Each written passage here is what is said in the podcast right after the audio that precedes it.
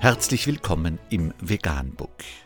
Wir liefern aktuelle Informationen und Beiträge zu den Themen Veganismus, Tier- und Menschenrechte, Klima- und Umweltschutz. Dr. Med Ernst Walter Henrich am 9. Mai 2019 zum Thema Durchgeknalltes Landwirtschaftsministerium. Bauern sollen Ferkel künftig selbst betäuben dürfen. Unter www.spiegel.de ist nachfolgendes zu lesen. Bauern sollen bei der chirurgischen Kastration von Ferkeln die Tiere künftig selbst betäuben dürfen. Das Bundeskabinett beschloss in Berlin eine Verordnung des Landwirtschaftsministeriums von Julia Glöckner, der zufolge die Verwendung des Narkosemittels Isofluran künftig auch durch die Landwirte oder andere sachkundige Personen erlaubt sein soll. Bisher ist dies Tierärzten vorbehalten. Die Verordnung zielt darauf ab, für Betriebe eine praxisreife Alternative zur betäubungslosen Kastration von Ferkeln zu schaffen.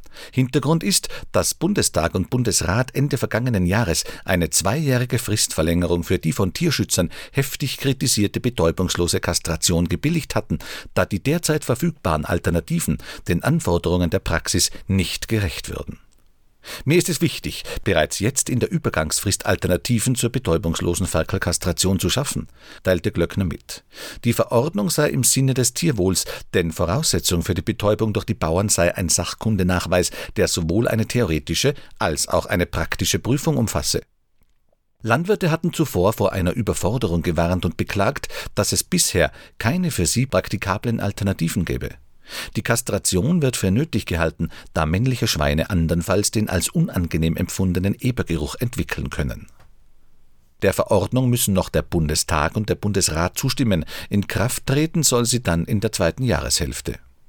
Die Grünen-Politikerin Renate Künast warf der Bundesregierung vor, den Tierschutz auszuhöhlen, indem sie die wirtschaftlichen Interessen über alles stellt.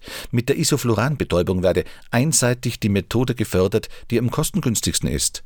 Damit ignoriere die Verordnung das Leid der Tiere.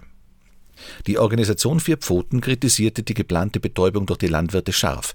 Die Anästhesie unter Isofluran gehört nicht in Laienhand, teilten die Tierschützer mit. Sie sei ein massiver Eingriff in das Nervensystem des Tieres und außerdem stets ein Risiko für das Tier.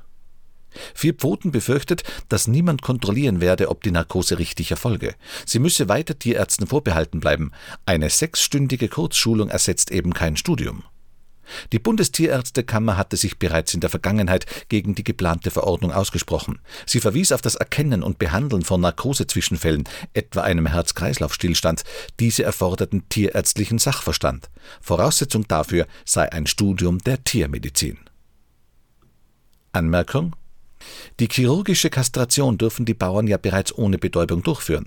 Eigentlich unfassbar. Wenn es um den Profit geht, werden Bauern einfach zu Tierärzten ernannt. So einfach und so irre läuft das in der völlig korrumpierten Agrarpolitik, wo die Agrarlobbyisten in den Parlamenten sitzen und sich die Gesetze zum eigenen Wohl selbst machen. Vegan, die gesündeste Ernährung und ihre Auswirkungen auf Klima und Umwelt, Tier- und Menschenrechte. Mehr unter www.provegan.info